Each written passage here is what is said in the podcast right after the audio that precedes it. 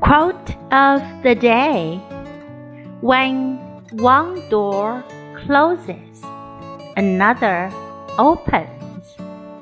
But we often look so long and so regretfully upon the closed door that we do not see the one which has opened for us. By Alexander Graham Bell。一扇门关上，另一扇门就开了。但我们常常久久的、遗憾的注视着那扇关闭的门，以至于看不到那扇为我们打开的门。When one door closes, another opens. But we often look so long and so regretfully upon the closed door that we do not see the one which has opened for us.